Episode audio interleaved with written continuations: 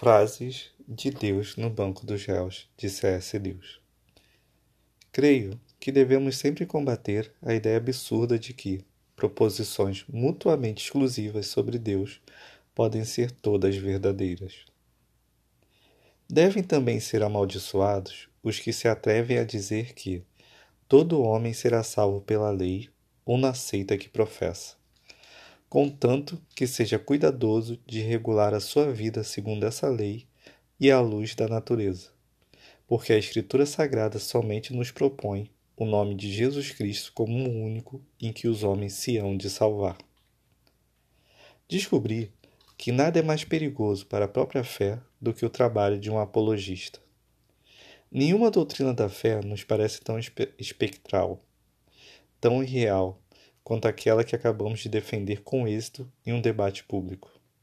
Por um momento, ela pareceu basear-se apenas em nós mesmos.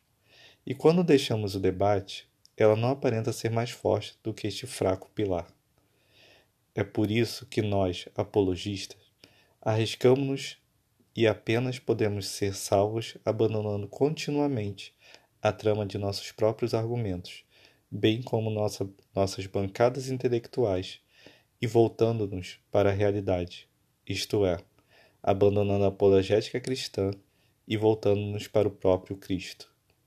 E também por esse motivo que precisamos de ajuda contínua uns dos outros.